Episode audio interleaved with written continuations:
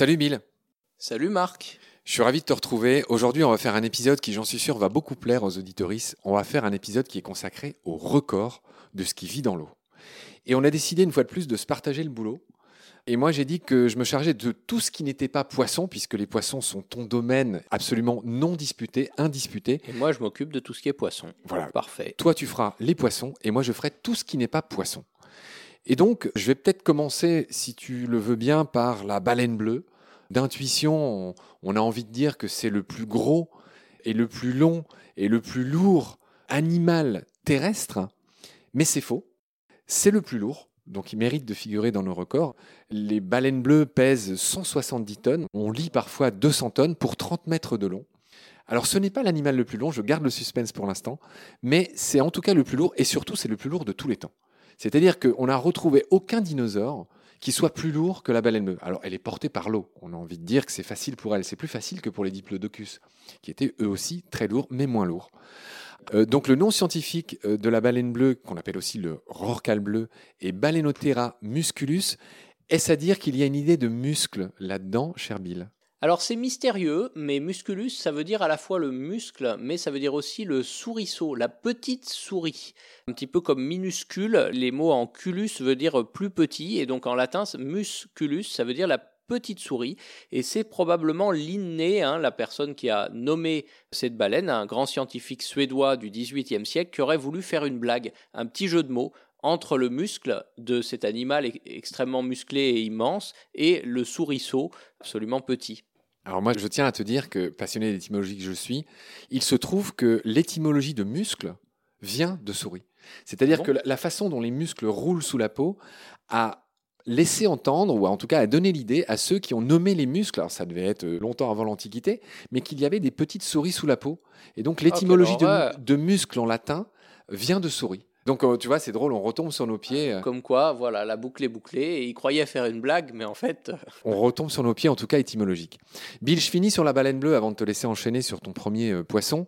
Ces baleines ont été malheureusement extrêmement chassées. Elles ont frôlé l'extinction jusqu'à l'interdiction de ces chasses en 1966 seulement. Selon l'UICN, l'Union internationale pour la conservation de la nature, en 2018, il en resterait entre 5 000 et 15 000. C'est pas facile hein, de se faire une idée, mais c'est- en effet, c'est pas beaucoup. On n'est encore pas complètement rassuré pour les euh, baleines bleues, bien qu'il soit interdit de les chasser. Et voilà, je finirai en disant que tu sais, il y a deux grandes familles de cétacés. Il y a ce qu'on appelle les mysticètes, ce sont les baleines à fanon, et il y a les odontocètes, c'est tout ce qui est dauphin, orque, etc., avec des dents. Et donc, le rorcal bleu est un mysticète, elle a des fanons, 300 fanons, et elle se nourrit de plancton, de krill, de petites choses, même de petits poissons et de calmars, euh, parfois. Je finirai en disant, c'est un autre record, qu'elle a le record du plus haut jet. C'est des jets de 12 mètres. Ça, c'est le record, 9 mètres en moyenne. hein. Le jet qui sort de l'évent double, il y a deux trous dans cet évent chez la baleine, certains n'en ont qu'un. Et je finirai aussi en disant que quand on a la chance de voir une baleine au repos, à la surface de l'eau, il y a une flaque d'huile autour de son évent. C'est parce que ce jet est tellement puissant que l'animal est obligé de le lubrifier. Et donc, il produit de l'huile dans les vents. Moi, j'ai vu une baleine au repos et il y avait vraiment une flaque d'huile autour. Et c'est voilà, quand elle nage pas, quand elle fait la sieste, eh ben, il y a l'huile qui se répand dans l'eau. Ça fait une mini marée noire autour euh, de l'évent. Voilà, Bill, j'ai fini mon laïus sur la baleine bleue. Je te donne la parole concernant ton premier record de poisson. Alors, premier record de poisson, du coup, euh, aussi le plus lourd. Et le plus lourd, c'est euh, le requin-baleine, qui peut peser jusqu'à 19 tonnes et qui est un poisson cartilagineux, donc la famille des raies et des requins, qui vit en filtrant du plancton. Donc un petit peu comme une baleine, en fait. Il peut peser jusqu'à 19 tonnes pour 18 mètres de long, très très lourd. Le plus lourd des poissons osseux, des poissons entre guillemets classiques. Euh, on a parlé pas mal de classification des poissons. Il y a notamment les poissons cartilagineux et les poissons osseux, comme euh, la plupart des poissons qu'on connaît, la carpe, la truite, euh, le saumon, etc. Eh bien, c'est le poisson lune. Un poisson très très impressionnant qu'on retrouve en particulier sur nos côtes en France, en Bretagne, en Méditerranée, le long de notre littoral, notamment au Pays Basque, etc. C'est un poisson très très étonnant qui passe une grande partie de sa vie à se chauffer au soleil en surface pour ensuite pouvoir plonger à des profondeurs où il fait plus froid et où il va se nourrir, notamment de méduses. Il ressemble un peu à rien de connu. Euh, en fait, c'est la famille des poissons globes, mais il n'a pas de queue. Sa queue est devenue une sorte de moignon et il a juste deux grandes nageoires, une au-dessus et une en dessous, dont il va se servir pour godiller. C'est un peu comme des ailerons et il peut peser jusqu'à 2,3 tonnes. C'est un, poisson très très impressionnant. Ça c'est en mer. En eau douce, les plus gros poissons, c'est des poissons migrateurs qui sont les esturgeons, notamment le beluga de Russie qui peut faire 8 mètres et 2,2 tonnes, euh, qui est malheureusement devenu très rare et l'esturgeon européen qui existe encore en France, mais qui ne se reproduit plus qu'en captivité pour l'instant, et on se sert des individus en captivité pour essayer de repeupler une population viable en Gironde, où ils vont peut-être bientôt commencer à se reproduire, et qui pouvait aller jusqu'à 350 kilos. Il en remontait même dans la Seine jusqu'à Paris. C'était un des poissons les plus abondants et les plus impressionnants jusqu'à la fin du 19e siècle. Sinon, en eau douce, il y a une raie d'eau douce qui peut peser jusqu'à environ 600 euh, kg en Malaisie et un poisson-chat géant au Mekong qui peut faire à peu près 300 kg aussi. C'est les géants d'eau douce qui sont tous très menacés dans leur milieu naturel. Ah, Bill, euh, vraiment, je te remercie. Tu m'as appris beaucoup de choses. Euh, c'est pas une taquinerie, mais tu as pas dit les noms scientifiques du, du requin-baleine et du poisson-lune. Il me semble que c'est Rincodon. Rincodon typus pour le requin-baleine. et le poisson-lune, il en existe plusieurs espèces. Alors généralement, tout le monde connaît Mola Mola, euh, qui veut dire la meule, hein, la meule de pierre des moulins d'autrefois.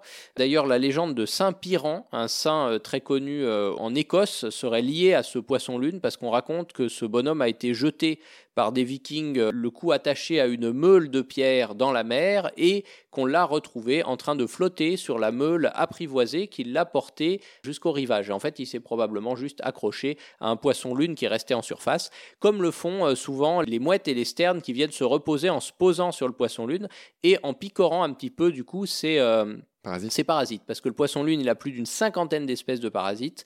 Il en a principalement en fait sur le côté gauche, le côté droit étant exposé à la lumière et aux oiseaux. On ne sait pas trop pourquoi, mais c'est comme ça. Il préfère montrer un de ces deux côtés euh, à la surface et du coup débarrasser qu'un seul côté des parasites.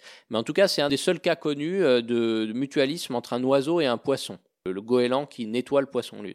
Bill, tu es absolument intarissable. Merci pour ces infos. Je vais enchaîner sur le deuxième record hors poisson. Hein, on a compris, c'est gymnastique. Voilà, c'est la fin du suspense. L'animal aquatique le plus long, c'est quoi? J'aurais dit des salpes ou des siphonophores. Alors, tu en as un des trois. Il y a trois candidats. Alors, on va voir les trois. Alors, on va commencer par celui que tu as dit. Le siphonophore, géant, Praia dubia, de son petit nom euh, scientifique. Il appartient à l'embranchement des cnidaires, comme les méduses. Ce sont des êtres qui ont une symétrie radiale et qui ont aussi la grande caractéristique, ce qu'on appelle des nématocystes. Ce sont des petits harpons venimeux, comme les méduses. Et donc ces siphonophores, en fait, sont composés de zooïdes, c'est-à-dire, c'est très étonnant, d'animaux euh, qui ont chacun une fonction dans cet être. C'est-à-dire qu'il y a des zooïdes qui servent à la reproduction, il y a des zooïdes qui servent à manger, il y a des zooïdes qui servent à attaquer avec les fameux nématocystes. Il y a des zooïdes qui servent à digérer, qu'on appelle les gastrozoïdes. Et ils sont tous reliés par une sorte de cordon ombilical qu'on appelle un stolon, un peu comme le fraisier. Ces siphonophores, donc ces porteurs de siphons, en gros ça ressemble à des tubes mis bout à bout, hein, des espèces de tam-tam reliés par cette espèce de, stolon, peuvent mesurer, cher Bill, 40, 50 mètres. Euh, ce sont, euh, de fait, euh, les animaux les plus longs du monde devant la baleine bleue. Voilà. Alors il y a un deuxième candidat qui a un joli nom, qui s'appelle la méduse crinière de lion, alias la cyanée capillaire. Cette méduse peut faire jusqu'à 2 mètres de diamètre, de 50 à 2 mètres de diamètre. Contrairement à beaucoup de méduses, elle préfère les eaux froides. Et elle a 800 tentacules qui peuvent faire, pour les plus longs, 36,5 mètres de long. Tu seras pendu demain à l'aube pour ce bruit que tu viens de commettre avec ton ordinateur. le troisième animal le plus long du monde, Bill, a été découvert récemment. C'est un ver il s'appelle le ver lacet, Linnaeus longissimus. On a difficilement fait plus clair euh, pour un, nom d'animal. Et il, ferait, il a été découvert en Écosse et ce ver mesurait plus de 50 mètres. J'ajouterai un dernier mot, je l'ai oublié, on aime bien, toi et moi, faire des ponts entre la littérature et la science. Euh, cette méduse crinière de lion est célèbre, déjà parce qu'elle a un nom incroyable, mais elle fait l'objet d'un récit de Conan Doyle dans Sherlock Holmes. Elle aurait tué un homme. Alors, j'ai pas lu cette histoire, je peux pas aussi bien la résumer que tu l'avais fait pour cette histoire de, de requin du Groenland. Mais j'en ai fini avec les animaux les plus longs euh, aquatiques. Bill, je te cède la parole pour un autre record de poissons. Alors déjà, juste pour le poisson le plus long, c'est probablement aussi le requin-baleine, hein, qui est le plus lourd et le plus long, à 18 mètres, mais le régalec, cette espèce de serpent ruban argenté qu'on appelle aussi le roi des harengs, mais qui ressemble pas du tout à un hareng, hein, eh bien, il est probablement aussi euh, capable d'atteindre des longueurs à peu près similaires de plus d'une dizaine, voire une quinzaine de mètres. Et le plus court, c'est assez amusant aussi, le plus court des poissons, le plus petit, c'est le gobinin qui fait 8,6 mm de long, donc euh, plus petit que notre ongle. Hein. Euh, c'est vraiment un animal minuscule. Après, sur les poissons, un record intéressant, c'est le plus rapide. Intéressant mais mystérieux parce qu'on ne sait pas vraiment mesurer les vitesses des poissons et c'est quelque chose qui reste assez euh, sujet à controverse au niveau de la vitesse exacte atteinte par le plus rapide des poissons, mais c'est probablement l'espadon voilier, qui n'est pas techniquement de la même famille que l'espadon habituel entre guillemets, l'espadon Xiphias. Le Xiphias gladius n'est pas de la même famille, ils se ressemblent beaucoup, mais c'est une convergence évolutive. C'est deux poissons à rostre, mais qui ne sont pas reliés. L'espadon voilier, qui a donc cette grande voile, eh bien, il peut atteindre environ 100 km/h. C'est peut-être un peu moins, on n'est pas complètement sûr des calculs parce que c'est très difficile à estimer. Un autre poisson très rapide, c'est le wahoo, qui est un poisson assez apparenté entre les macros et les poissons à rostre et qui atteindrait aussi des vitesses à peu près similaires. Et chez les poissons cartilagineux, c'est euh, sans doute le requin mako qui atteint à peu près 60 ou 70 km/h minimum et qui est un des requins euh, pélagiques les plus rapides. Ça, c'est la vitesse. Et en termes d'accélération, on a une accélération très très importante chez le brochet, une des plus fortes du règne animal qui a été calculée à plus de 9 G. Donc c'est complètement dingue. Lorsque le brochet fond sur sa proie, il a une accélération absolument incroyable. Après, des accélérations, c'est aussi quelque chose qui est difficile à calculer. Il se trouve qu'on l'a calculé sur le brochet, mais il y a beaucoup d'espèces de poissons qui fondent sur leur proie très rapidement, des chasseurs à l'affût, sur lesquels on n'a simplement pas calculé l'accélération. Donc peut-être que, en fait, chez énormément de poissons, on a de très fortes accélérations comme ça. J'ajoute, Bill, je fais une incursion dans ta passion, qu'il me semble que la vitesse du marlin bleu, c'est, je crois, est-ce que c'est l'autre nom C'est une autre espèce Je ne Alors, c'est une autre espèce, hein, le marlin bleu. C'est, une autre espèce, euh, mais c'est pareil, qui est très prisé euh, de, des pêcheurs sportifs. Mais c'est juste pour dire qu'il me semble que cette vitesse de 110 km/h que j'ai lu quelque part a été établie par la vitesse de défilement du fil qui a été chronométrée. Alors voilà, c'est une façon de le mesurer, mais là on a un minimum. Mais le marlin bleu, évidemment, s'il y a un fil qui est en train de se dérouler, ça peut le freiner, il se peut qu'il aille plus vite. Il se peut aussi que les façons utilisées pour le mesurer n'aient pas été extrêmement euh, rigoureuses, donc on a tenté d'autres méthodes avec des accéléromètres, avec euh, des caméras, etc. Et euh, on n'est jamais complètement, complètement sûr. A priori, le marlin bleu va un peu moins vite que l'espadon voilier, mais c'est de l'ordre de 100 km/h. Dans l'épisode qu'on avait fait euh, avec René Eusé sur le requin du Groenland, il m'avait raconté qu'ils avaient réussi à filmer pour le film de Jacques Perrin, Océan. Ils avaient filmé, je crois, des thons ou des macos en laissant, enfin, en mettant un leurre derrière un bateau. Le bateau était à pleine vitesse et c'est là que les macos suivaient à 70 km/h derrière ce qui était très impressionnant, c'était une façon de les filmer qui était très impressionnante avec cette caméra qui filait sur un bateau à pleine vitesse. Ça peut suivre un bateau, en tout cas, ça va plus vite que des bateaux puisque ça fait, euh, voilà, ça peut faire environ 70-80 euh, km/h. Moi, j'avais fait ça avec des marlins, effectivement, bon, sans aller aussi vite parce qu'on voulait des, des, belles images et c'est très dur de stabiliser des caméras à ces vitesses-là, mais en allant à 6 ou 7 nœuds, ce qui est déjà une vitesse assez raisonnable, et effectivement, ça va largement plus vite qu'un bateau. Ça fait quoi 6 ou 7 nœuds pour ceux qui savent pas ah, Ça fait une quinzaine de km/h. Ouais, voilà.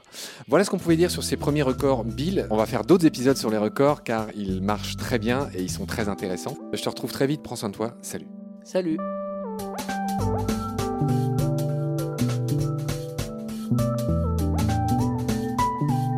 L'océan, c'est la vie. C'est-à-dire que notre vie est intimement liée à la vie de l'océan. Voilà, c'est ça, pour moi, la seule chose qui compte.